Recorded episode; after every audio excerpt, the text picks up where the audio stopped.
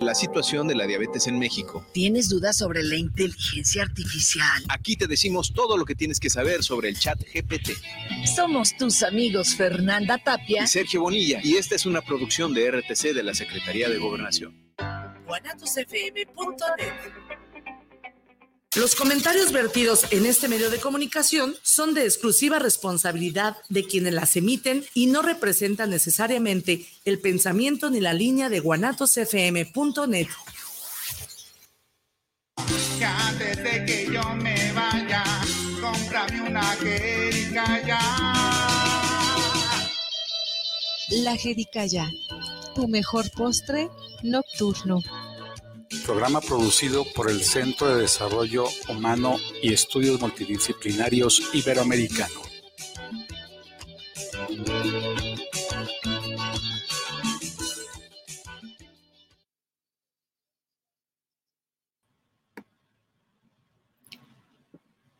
Muy buenas noches, tengan todas, todos y todes. Los saluda como todos los jueves su amigo Mario Cervantes. En los controles nos acompaña Israel Trejo. Damos la más cordial bienvenida a usted, amable cibernauta, que nos hace el favor de conectarse, y también a un grupo de entusiastas y entusiastas universitarios, universitarias y universitarias. Ellos forman eh, parte de un equipo que es representativo de la Universidad de Guadalajara en litigación oral y también nos honra con su presencia la maestra Isabel, que ella, eh, bueno, la maestra Alejandra Isabel Plasencia López, que ella es la asesora de dicho equipo. Muchas gracias a todas, a todos y a todas por conectarse. Y bueno, pues me gustaría que cada uno de ustedes se presentara y posteriormente vamos a dar paso a la lectura de una breve reseña curricular de la maestra Alejandra Isabel. Empezamos con, eh, no sé quién guste presentarse.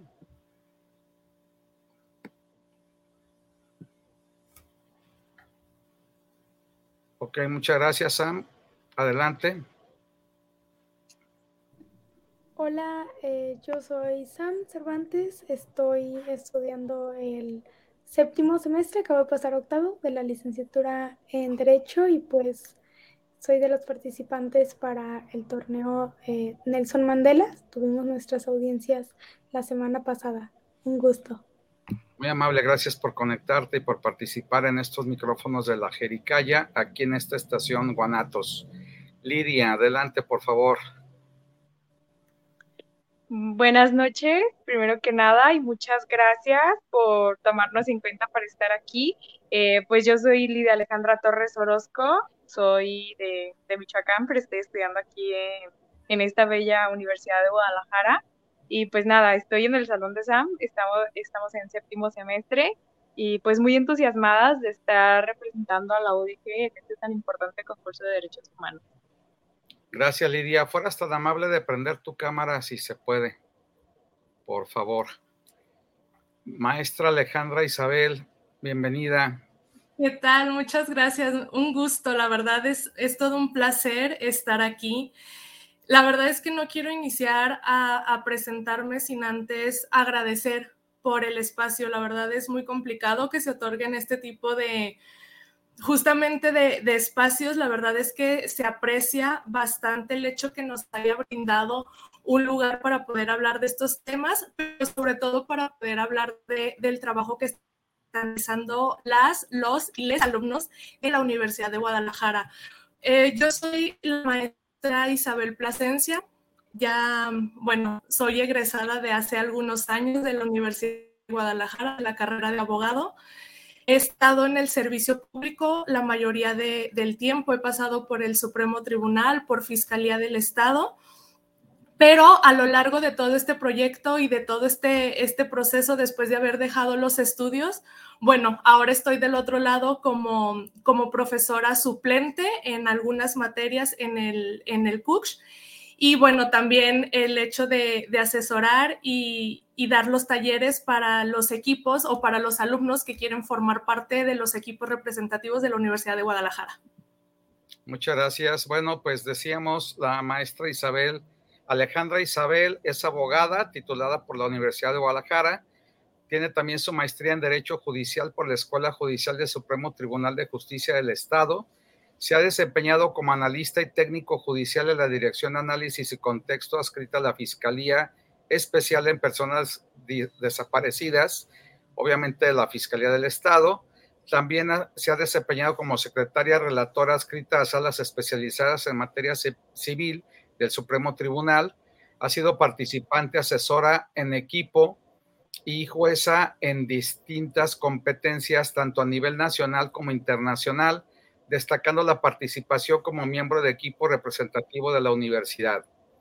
Y bueno, este tiene una vasta experiencia desde el 2014 hasta la fecha que ha estado pues asesorando precisamente a diferentes equipos que ahorita nos vamos a, adentrar para que nos platique precisamente qué consisten estas competencias universitarias. Y bueno, eh, también ha sido ponente en diversos eventos académicos y ha contribuido en diversas investigaciones ante la Corte Interamericana de Derechos Humanos. Eh, obviamente, eh, pues también en la Comisión Interamericana y en la Oficina del Alto Comisionado de Naciones Unidas. Ha participado en diversos eventos también. Veo que hay alguien más conectado. Este, no sé, no alcanzo a ver quién es. Si fuera tan amable de prender su cámara a la otra persona de los invitados. Por último, eh, bueno, ha participado en el aspecto académico y social, pertenece al Centro de Derecho Corporativo, también Derechos Humanos y de Paz, fungiendo con el cargo de secretaria general dentro del Consejo Directivo desde 2019 a la fecha. Bien, eh, me gustaría entonces, eh, tenemos a alguien más, si fuera tan amable de presentarse, decir su nombre ¿Y qué semestre cursa, por favor?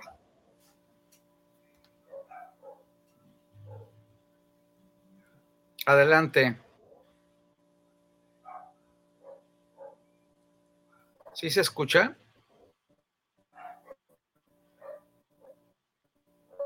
Ya se presentó Sam y se presentó Lidia. Este, no sé quién más está conectada o conectado. es nuestra compañera Lucero.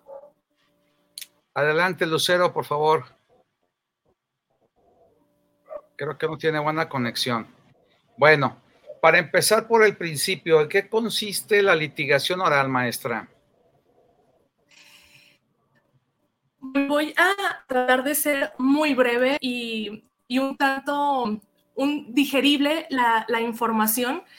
Digamos que la litigación oral es una, eh, o dentro de la rama del derecho, podríamos decir que es una técnica, es muy utilizada en los juicios eh, orales y una de las funciones que tiene es ir eh, desarrollando durante el procedimiento, justamente en estos, em, en estos juicios orales, ir desarrollando una especie de debate, vamos a decirlo así, ¿no? Como un debate, obviamente, entre los sujetos procesales. ¿Quiénes son estos sujetos procesales?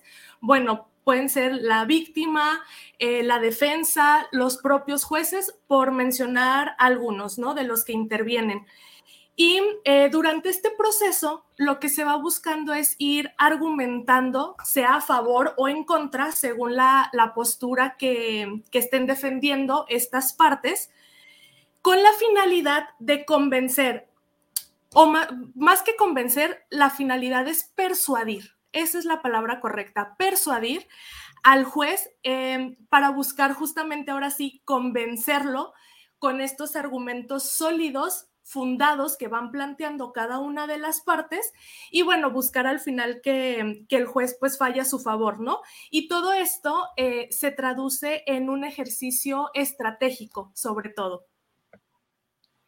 Bien, entonces quiere decir que la litigación oral, decíamos, es una especie de debate donde hay un grupo que obviamente debate con otro y uno de, de, persuadir o convencer a, y ahí, ahí hay una especie de árbitro, hay algún juez, alguien que esté como diciendo quién tiene la razón.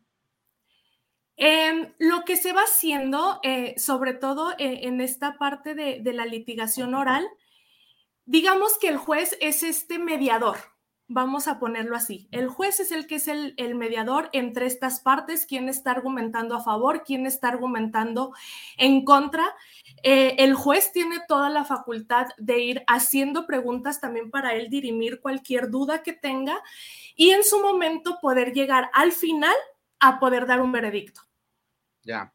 ¿Qué torneos existen sobre litigación oral, no sé, a nivel internacional o nacional, para más o menos que nuestra audiencia se dé la idea de qué tipo de, torneos, porque bueno, pues es a nivel internacional y creo que también la ONU participa ahí también como convocante, no sé, que nos pudiera este, explicar qué tipo de torneos hay en litigación oral, eh, quiénes son las sedes, etcétera.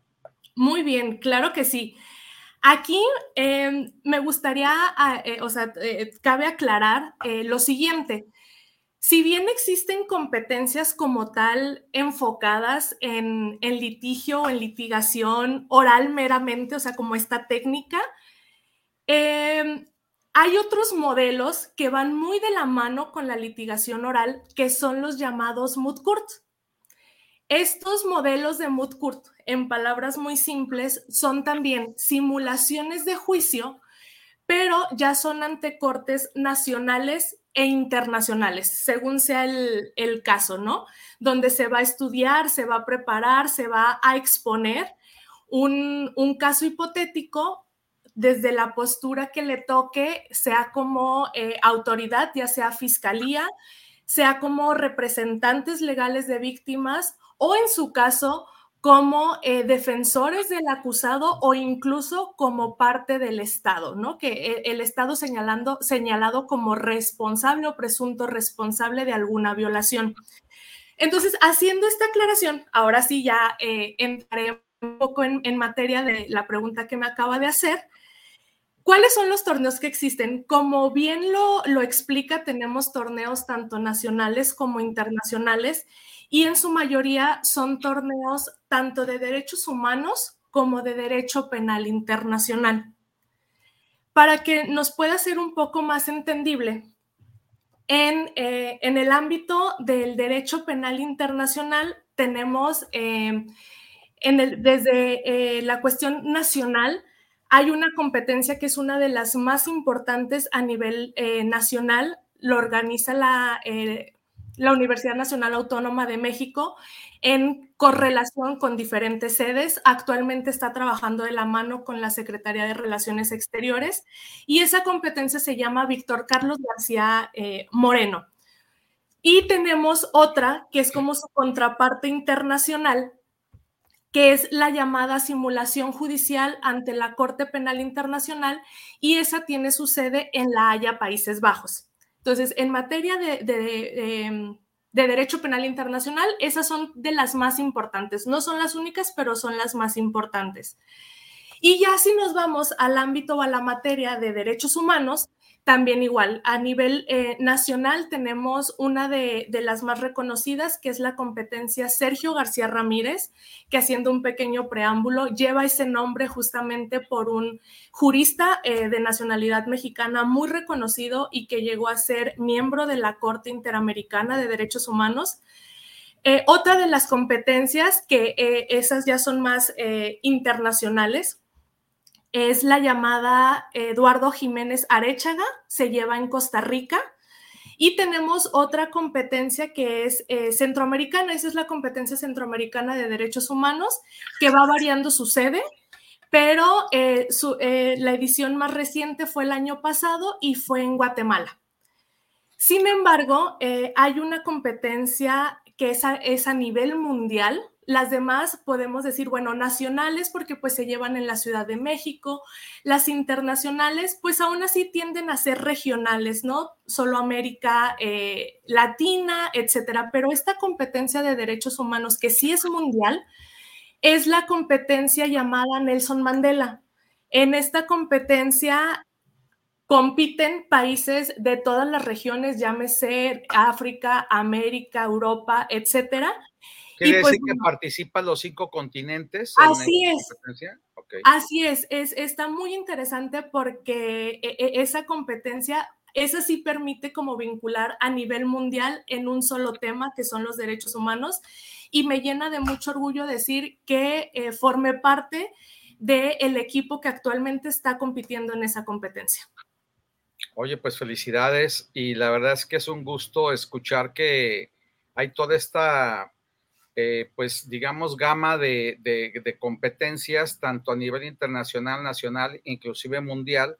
Y quiero pensar que la finalidad, entre otras cosas, obviamente es ir formando cuadros académicos para que a futuro estos alumnos, alumnas y alumnes puedan en un momento dado ya en su vida profesional pues obviamente desarrollarse en, este ámbito de la litigación oral y, obviamente que, como decíamos en mi rancho, van agarrando polvos para estornudar.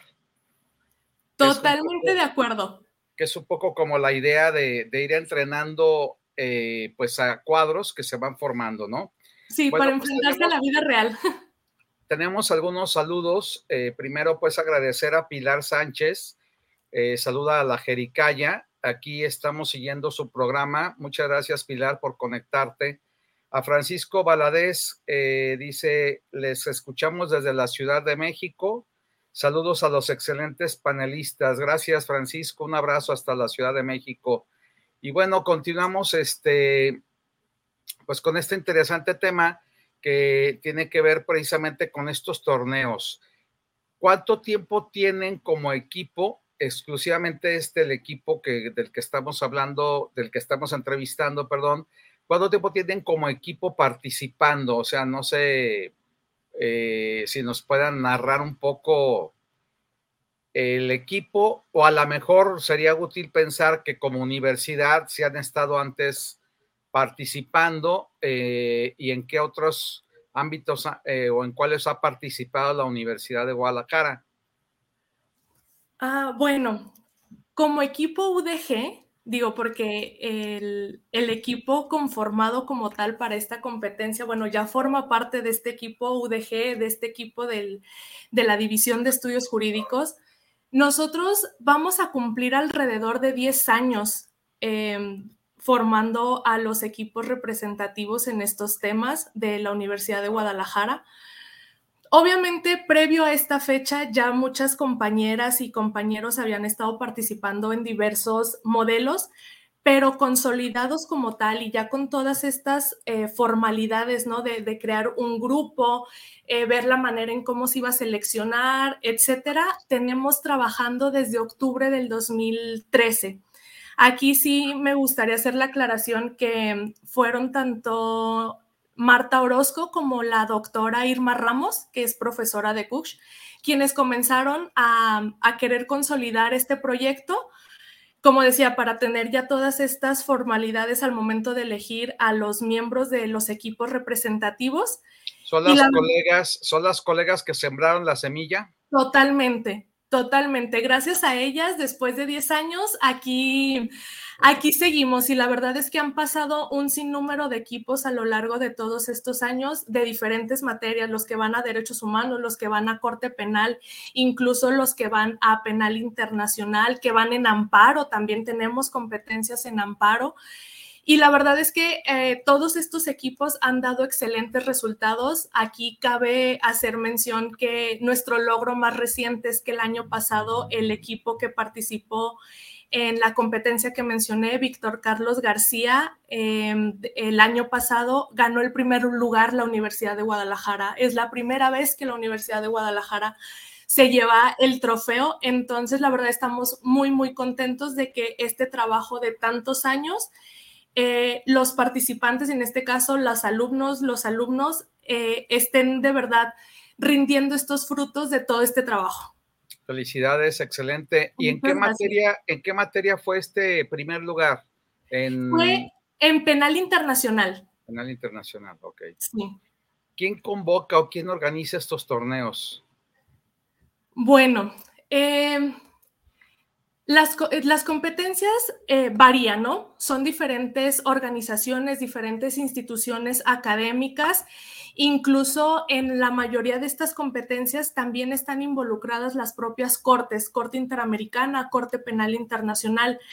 Em, es una vasta lista, no terminaríamos de, mencionar, pero como bien lo comentaba al inicio, ONU es, eh, o el alto comisionado son, son unos de los que también Em, forman parte de estas convocatorias. Tenemos el Instituto Iberoamericano de la Haya, tenemos eh, el Instituto de, la Corte Interamericana. O sea, son, son un sinnúmero. Y a esto también, como, como decía, se han sumado muchas organizaciones no gubernamentales también para ir fomentando esto. Incluso muchas de esas eh, ONGs son las que llegan a dar incluso becas para que los participantes, porque bueno, aquí también cabe hacer mención que la mayoría son estudiantes, no cuentan con la solvencia económica. Muchas veces las instituciones educativas de las que, a las que pertenecen no cuentan con los recursos o se tardan para otorgar estos recursos y la verdad es que muchas veces estas asociaciones brindan especies de becas para ser más eh, factible que, que los alumnos o, los interesados en participar, pues bueno, puedan tener este acceso sin preocuparse tanto por la, por la economía, pero la verdad es que... ¿Dónde hemos escuchado eso de que los jóvenes casi no tienen apoyo, eh? No eh, sabemos.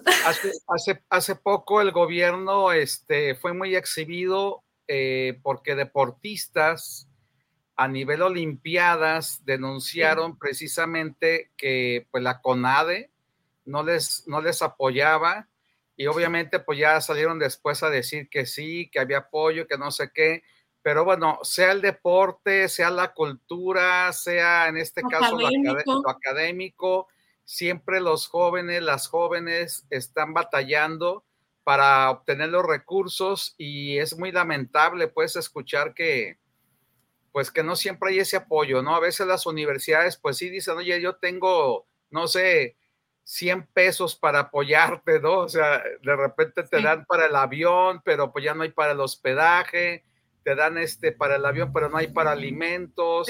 Este, entonces dice, pues allá qué voy a hacer, ni modo que nada más el puro avión y ya, ¿no? Entonces, qué bueno que hay estas organizaciones de sociedad civil que apoyan y mi reconocimiento precisamente a este tipo de, de organizaciones que como siempre la sociedad civil pues acaba haciendo la chamba del gobierno, ¿no?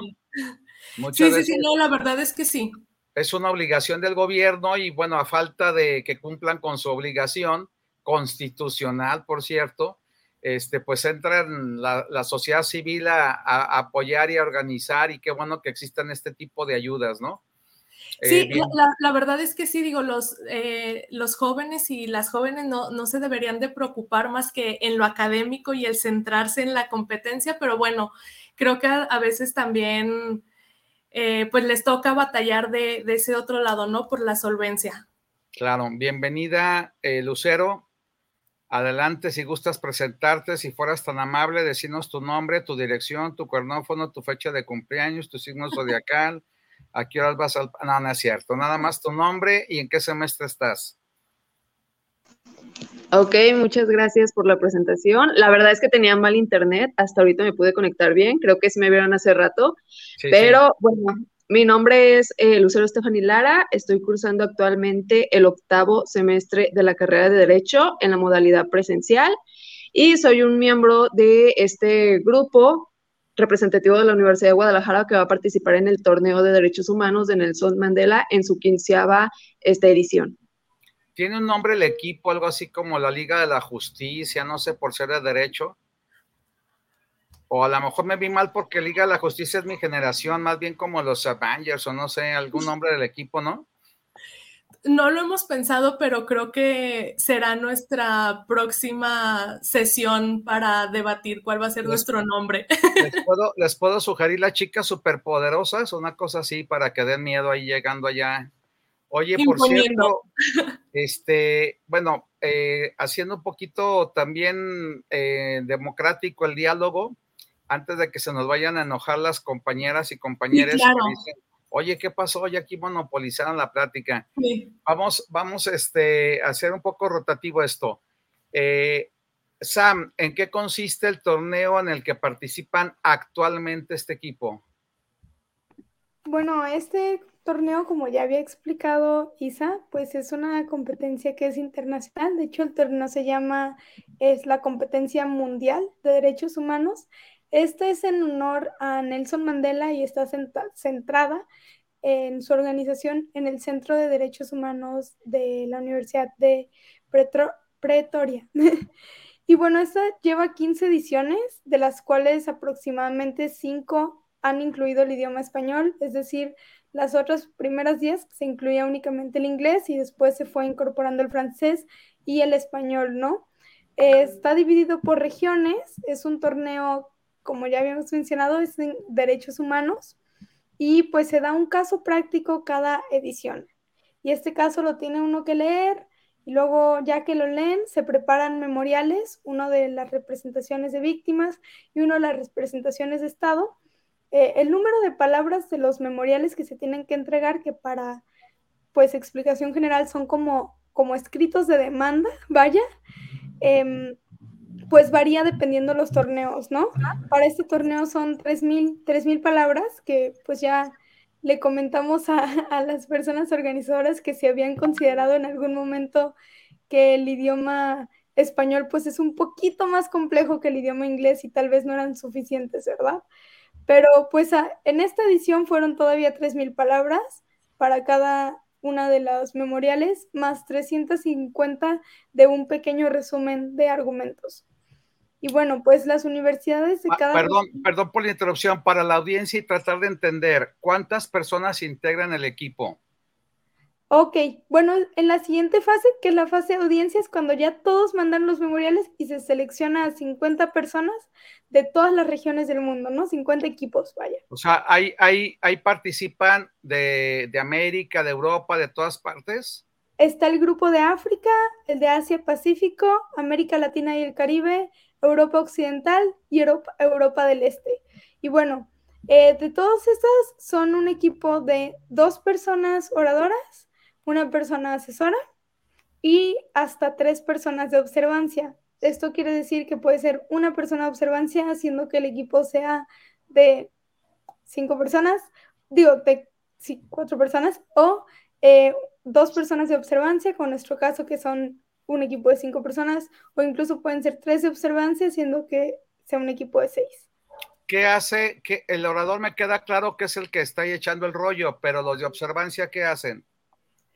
Preparar todo desde todo con las junto con las personas oradoras, o sea, todo lo que es la redacción del memorial, la búsqueda, la investigación, saber el caso de pies a cabeza. En nuestro caso, por ejemplo, lo que se hacía es que las dos personas de observancia tenían audiencias junto con nosotros, eh, representando como si fueran otro equipo para preparar después a cuando íbamos a tener las audiencias contra otras universidades, ¿no? En las rondas preliminares. Entonces, pues también tienen que preparar audiencias y también tienen que hacer eh, la labor de oradores. La única diferencia entre personas de observancia y oradores es que en las audiencias del concurso, pues quienes hablan son las personas oradores, pero en toda la preparación y en todo el trabajo, pues es un, trabajo que se hace de manera muy equitativa entre las personas de observancia y las personas oradoras.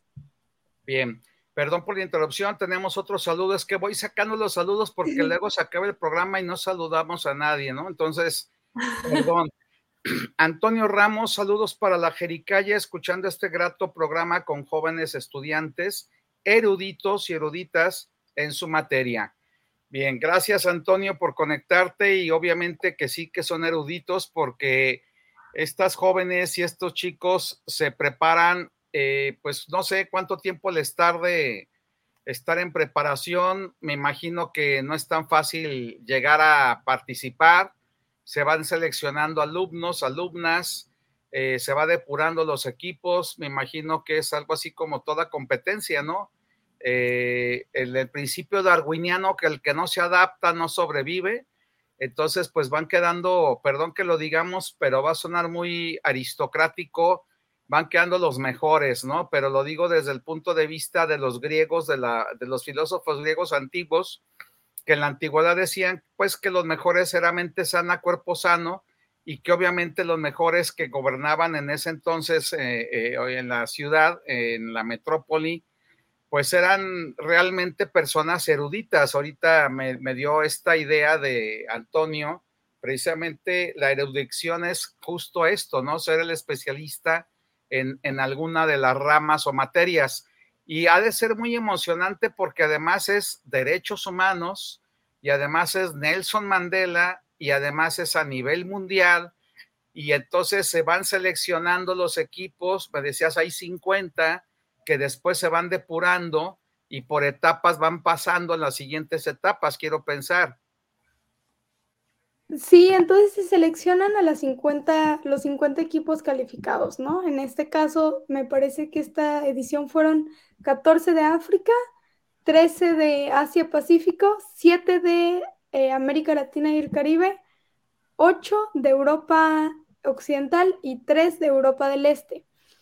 En esto, pues ya que se seleccionan estos equipos, se tiene algo que son las rondas preliminares, en las que se hacen por región, no, bueno, por idioma y eh, por región. Entonces, todos los equipos inscritos en español tienen audiencias contra sí, todos los equipos inscritos en el idioma francés tienen audiencias contra sí, todos en el idioma inglés y así continúan, ¿no? En el caso español eran eh, cinco equipos, pero que no compites, o sea, en las audiencias sí, pero ya en el puntaje, solamente con ellos, en el puntaje se compite con toda la región, como en el fútbol, pues que pasan pues por regiones, como en el mundial. Entonces acá se compite contra los siete equipos, aunque eran solo cinco en español, se compiten contra los siete equipos que son de América Latina y el Caribe de los cuales dos participan en inglés y de los cuales pasan cuatro, ¿no? Entonces podría ser que pasan dos en inglés y dos en español, o uno en inglés y tres en español, o cuatro en español y ninguno en inglés, de los de la región de, de América Latina. Y después se tienen las audiencias que son en persona, que en este caso son en Ginebra, Suiza. Se selecciona a 16 equipos de todas las regiones en general Cuatro de estos son de la región de América Latina y el Caribe, para que vayan a Ginebra, Suiza, a tener las audiencias, eh, que es la semifinal y final, bueno, y cuartos de final, me parece, ahí en, las Naciones Unidas. Bien, pues muchas gracias. Vamos a un pequeño corte porque como todo eh, mundo sabe, pues tenemos patrocinadores. Entonces nos van a permitir, regresamos a la brevedad posible. Gracias.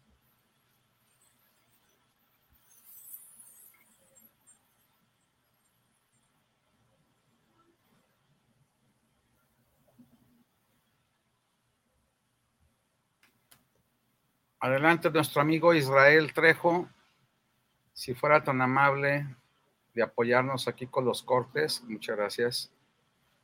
Bien, pues eh, tenemos para un poquito anticipado, pero queremos hacer la cordial invitación para el sábado 28 de octubre.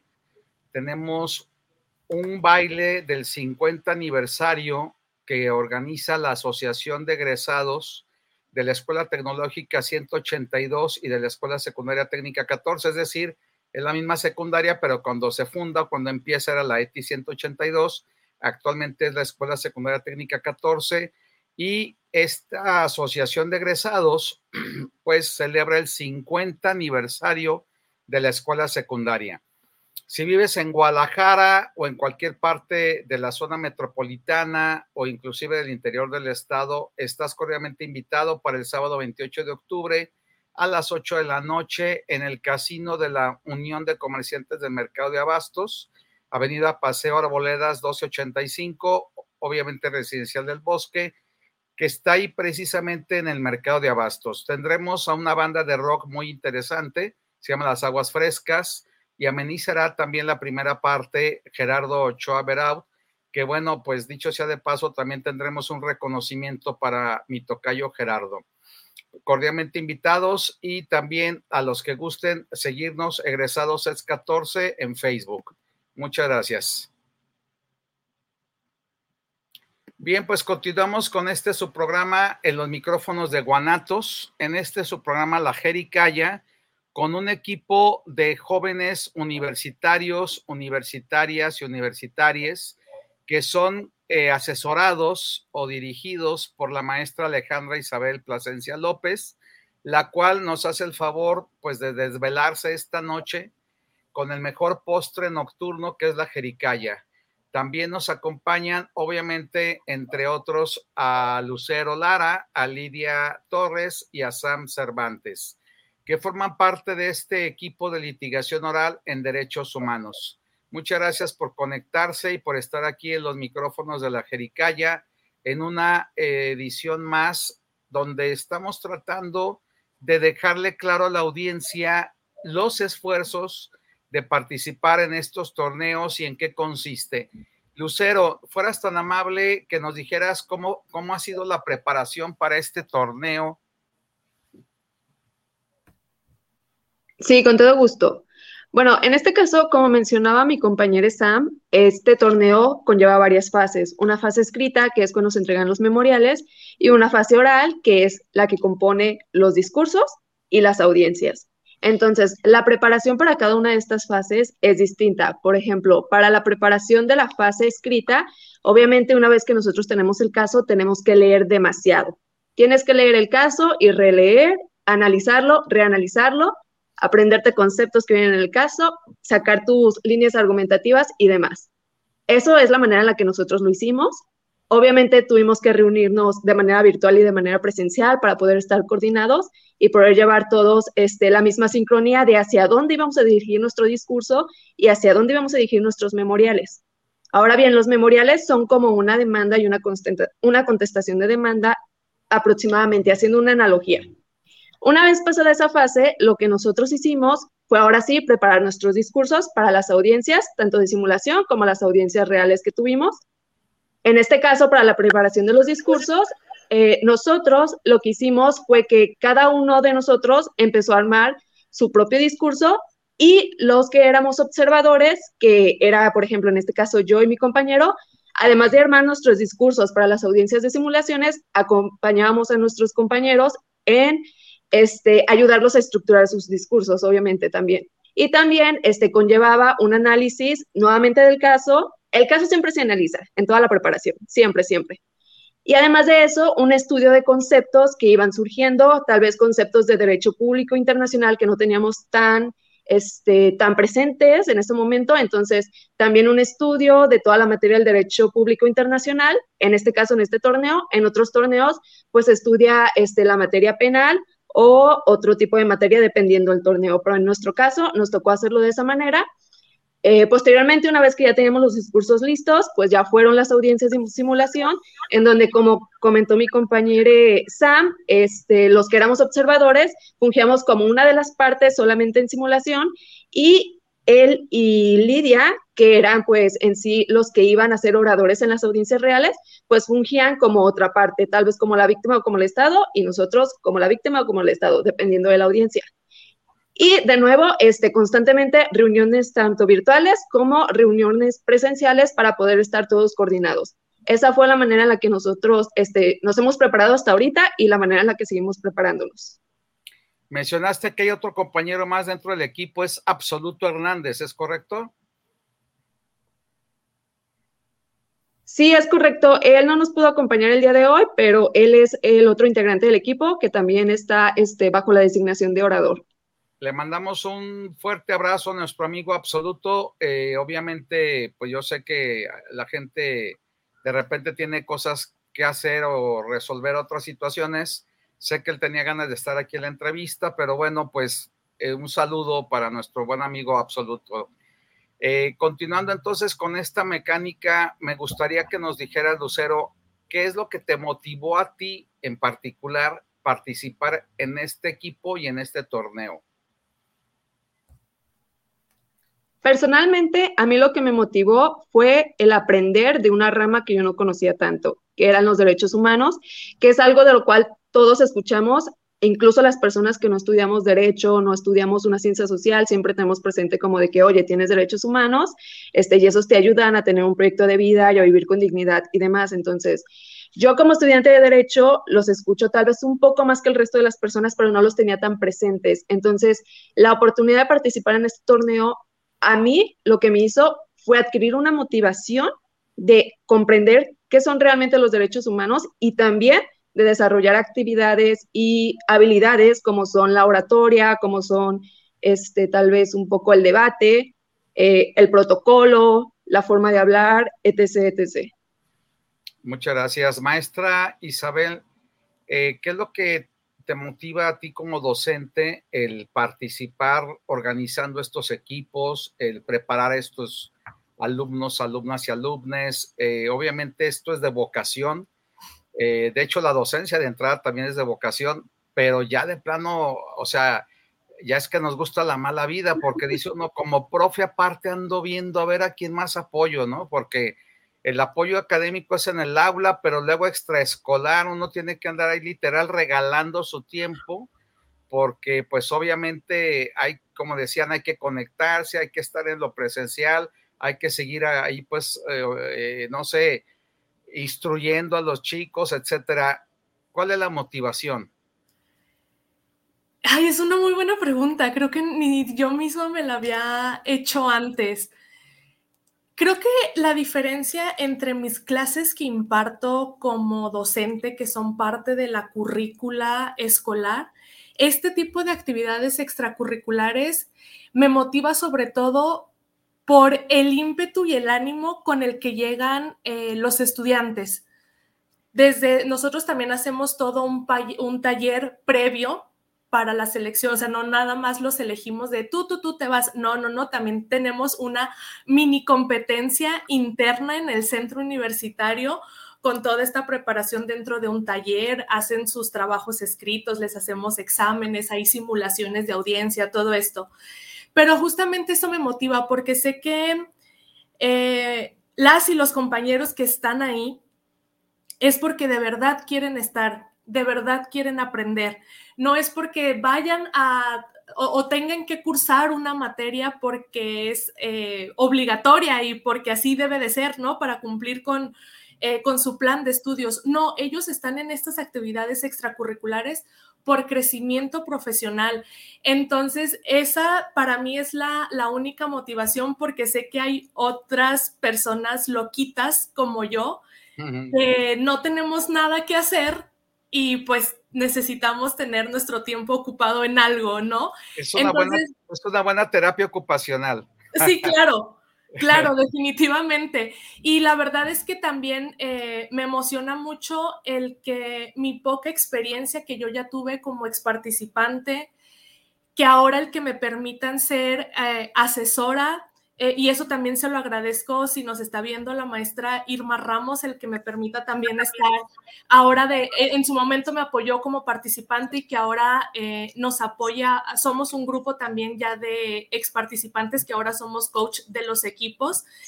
Eh, es eso, ¿no? El poderles también transmitir un poco de esa, de esa emoción y de esa poca experiencia que hemos adquirido a lo largo de, todos estos años en, diferentes competencias que hemos participado, pero es eso, es yo creo que el ánimo con el que los estudiantes llegan.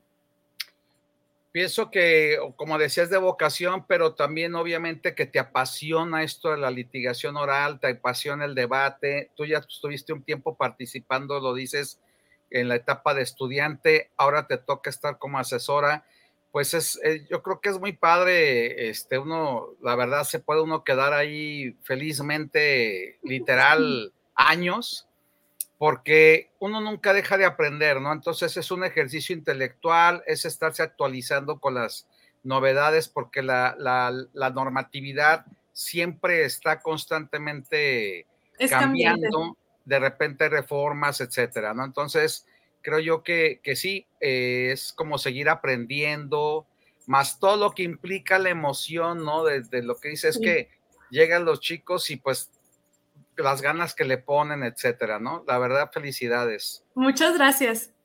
Y bueno, Lidia, estás muy calladita. ¿Cómo consideras que te ayuda en tu formación profesional la experiencia de participar en esta clase de torneos, Lidia?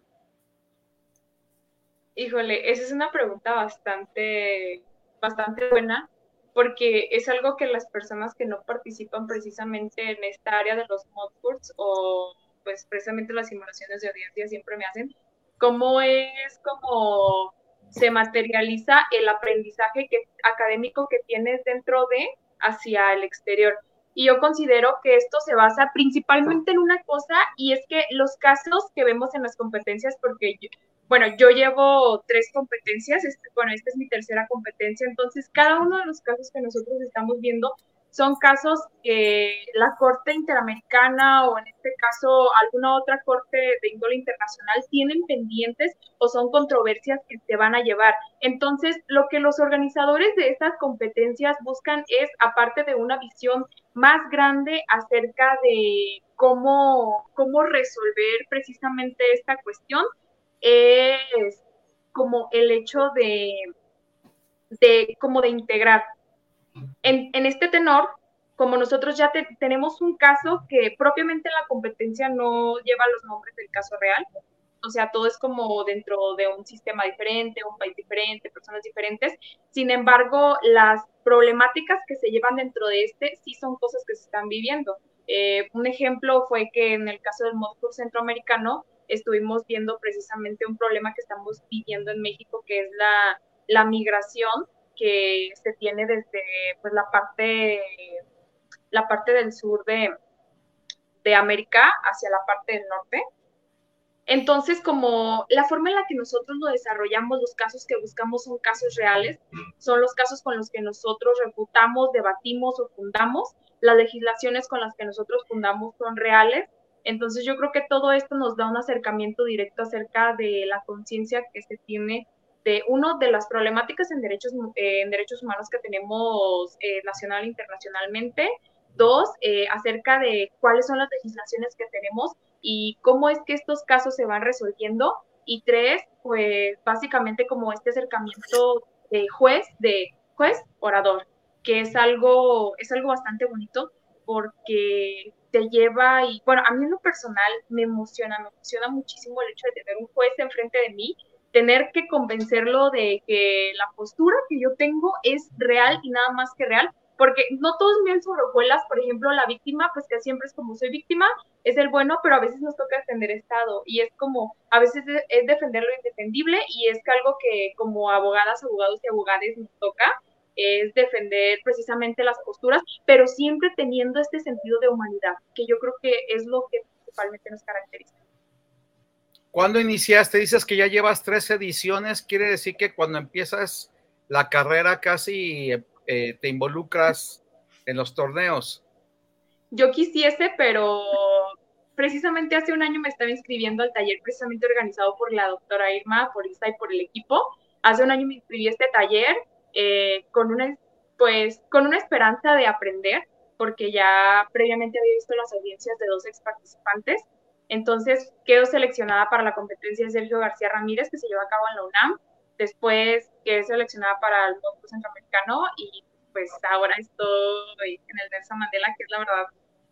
El estar en las competencias de derechos humanos es para mí una experiencia gratificante que llena de sentido humanístico, que llena precisamente como de, no, no sé, tiene algo. Como ustedes están acostumbrados y acostumbradas a estar bajo presión con el reloj en la mano porque siempre les cuentan el tiempo, déjenme decirles que nos quedan 10 minutitos. Y como tenemos cuatro precisamente este, para cerrar, cuatro personas panelistas, me gustaría pues que cada una de ustedes eh, pudiera hacer un cierre eh, no sé, ¿cuál ha sido la experiencia en participar en este tipo de torneos sobre temática especial en derechos humanos? Eh, ¿Qué les aconsejarían a otros que van empezando la carrera y que a lo mejor igual tienen un poquito las ganas, pero no se animan? Porque eso de vencer el miedo de hablar en público, eso de querer, o sea, no es fácil, ¿no? Uno ve a los oradores y dice, ay, mira, pues sí, sabe echar rollo, pues sí, pero pues como todo, como todo mundo ocupa preparación, ocupa leer, o, sea, es dedicarse, ¿no? Eh, no sé quién guste iniciar, eh, cada quien ya es, su cierre con, dos minutitos o tres máximo para alcanzar a hacer eh, más o menos un cierre democrático.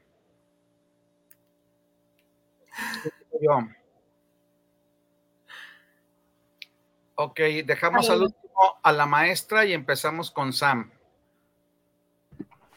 Pues la verdad es que en primer momento me gustaría decir que como, y así como cierre, es una experiencia muy, muy, muy enorme el poder estar participando en este evento. Más que nada porque pues es la primera vez que, que participa la Universidad de Guadalajara, ¿no? Y es la primera vez que México participa en, en el modelo en español, que una universidad pública participa en cualquier idioma. Entonces, pues este torneo es algo muy nuevo para nosotros como estudiantes, a pesar de que pues sí se lleva 10 años desde la Universidad de Guadalajara y un montón de años más también en otro tipo de universidades privadas y públicas de México, pues somos personitas que estamos aventándonos a lo desconocido, ¿no? O sea, esta vez pues es un modelo nuevo, es un modelo diferente a, todos los demás y, nos tocó. Em, en general, yo sé que eh, pues ahorita nos tienen a la espera de los resultados desde hace varios días.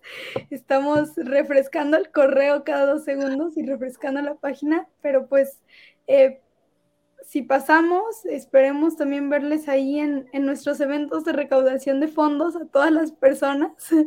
Perdón, vamos a hacer una brevísima pausa. ¿Están esperando resultados de qué? Para no quedarme por mero morbo. Los resultados de, si, de las audiencias preliminares pasamos a eh, semifinales y final, que sería en, ya en Ginebra, Suiza. Entonces, pues, ya. Muchísima, muchísima suerte para el equipo y esperemos estarles apoyando para que se vayan a Suiza a seguir representando y a poner en alto el nombre de México y de esta gran universidad. Perdón, Sam, ahora sí concluye. Sí, pues esperemos ahí verles en nuestros distintos eventos y proyectos de recaudación de fondos que, que si es que nos dan un resultado positivo, vamos a iniciar a comenzar una vez así, el segundo después de que nos digan si sí pasamos. Este, pero también voy a dar recomendación a las personas que están iniciando la carrera, si están entrando a una carrera de, de Derecho, Relaciones Internacionales, y es, busquen en su universidad los equipos de Mood Court. Si no hay en su universidad, anímense a iniciar uno. O sea, estos este tipo de competencias les van a hacer crecer muchísimo y también si son personas estudiantes de la Universidad de Guadalajara de cualquier carrera, acérquese a la sociedad argumentativa, estamos ahí en CUCS, en CUSEA como sede, eh, si están en Derecho, la, la maestra Irma está en el Departamento de Derecho Público, Ahí nos pueden encontrar. Cada año sale el taller, anímense a ir, aunque no quieran ir a las competencias, pues con el mero taller aprenden muchísimo más de lo que podrían aprender en, en muchas materias de la carrera, ¿no? E incluso si no son estudiantes de la universidad, pues se van a sacar varios talleres y cursos que ahí le vamos a estar mandando al doctor Mario también para que los promocione por acá para población abierta, a los que pues van a poder acudir y, y pues que se animen a, aprender un poquito más de los derechos humanos, ¿no? Los derechos humanos, como decía Lara, no son solo para las personas que estudiamos derecho, sino es para todas las personas que quieran interesarse más en, cómo tener acceso a ellos, que, pues ya son, son nuestros desde el nacimiento. Muchas gracias, gracias. Eh, ¿Quién gusta, no sé si Lidia, hacer su cierre? Muchísimas gracias. Pues de nuevo agradecer la invitación, agradecer la oportunidad. Segundo, yo en lo personal considero que la forma en que me cambió la vida esto es como ya lo venía diciendo anteriormente, la perspectiva que uno tiene del mundo a partir de que estás, o sea, es que es una etapa antes del taller, en el taller, después del taller. O sea, y de ahí en más las competencias, como que la visión y la cosmovisión que uno quiere acerca de la sociedad, cómo se relaciona, cómo se integra, eh, es bastante, bastante interesante y a lo mejor para uno, sé que a lo mejor a veces mis palabras pueden parecer un poquito técnicas, pero la verdad es que no es algo difícil de entender, es algo que cualquier, cualquier persona puede entender. Eh, igual que se llama, los muchachos que están en la uni, acérquense, si no les interesan las competencias, el taller, porque la verdad es una experiencia maravillosa eh, poder ver cómo funcionan las sociedades desde una perspectiva humanística, vaya. Muy amable, muchas gracias, Lucero. Perdón, eh, Lidia, continuamos contigo, Lucero, por favor. Muchas gracias. Yo voy a retomar un poco de lo que dijeron ya mis compañeros y aunado a eso voy a abonar con lo siguiente.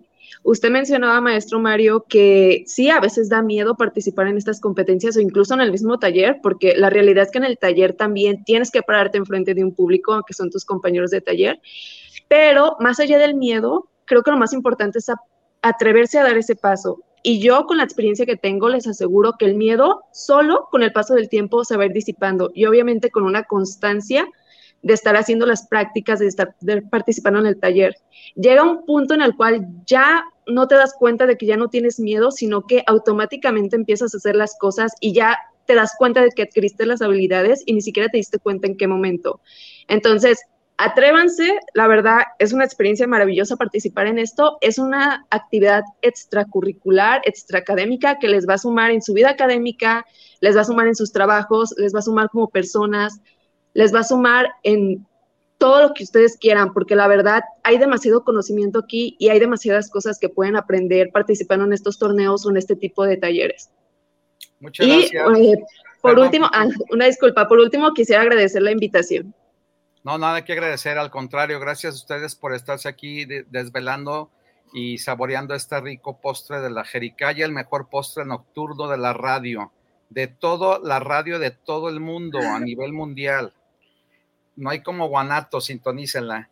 Bueno, tenemos a Francisco Covarrubia, saludos para el programa de la Jericaya, saludos especiales por estar llevando este gran tema. Muchas gracias, Francisco. Y por último, te dejaron un minuto, maestra. No, no es cierto. Sí, no, ya se están explicando. Tres reglamentarios que nos quedan. Adelante. Muy bien, no, voy a tratar de, ser muy breve. Digo, em, mis compañeros ya dieron la mayoría, hablándolo también ya ellas desde su experiencia. Em, definitivamente, aparte, estas competencias nos, pues nos hacen conocer personas, nos hacen adquirir contactos porque conocemos personas de todo el mundo personas desde la universidad, desde otras universidades a nivel nacional, a nivel internacional, ¿no? Pero definitivamente algo que, que, deja la experiencia en estas competencias es que nos abre un panorama totalmente distinto, tanto académico como profesional, de lo que solamente aprendemos en las aulas, ¿no? Ya lo habíamos estado comentando a lo largo de, de la transmisión es eh, el saber utilizar estas cuestiones eh, de ser estrategas, ¿no? Que a final de cuentas va a ser un aporte que nos va a preparar para ya como tal la vida real, ¿no? Cuando ya estamos frente a juezas y jueces reales defendiendo un asunto, ¿no? Entonces, y a eso le sumamos la cuestión abordada desde la temática, desde los, de los derechos humanos. La verdad es que también yo creo que, bueno, no creo, considero que esta, eh, esta cuestión de los derechos humanos lo único que nos hace es que nos vuelve más empáticos y buscar en su momento pues prevenir eh, vulneraciones de derechos humanos más que defenderlas, ¿no? Entonces yo me quedaría con eso. Bien, pues muchísimas gracias y felicidades a todas, a todos y a todes. Y bueno, queremos hacer una cordial invitación al próximo programa, jueves 8 de junio a las 10 tendremos el lunes 5 se conmemora el Día Mundial del Medio Ambiente. Entonces tendremos un tema muy interesante precisamente que tiene que ver con la problemática ambiental. Están todas y todos cordialmente invitados. Agradecemos a nuestros cibernautas que se conectan. Agradecemos también a nuestro buen amigo Israel Trejo que nos hace el favor de apoyar en el aspecto técnico. Y bueno, pues sobre todo este gran equipo de jóvenes entusiastas y cuando digo joven estoy incluyendo también a la maestra que obviamente es, joven. Este, y bueno, pues desearles mucho éxito, independientemente de que se vayan o no al extranjero a seguir eh, debatiendo, ustedes continúen echándole ganas y sigan abriendo surco porque ahora sí, como dice la canción, se hace camino al andar. Hashtag transformemos juntos nuestras vidas. Un abrazo, un ciberabrazo. Muchas gracias. Muchas gracias. Hasta la próxima. Gracias.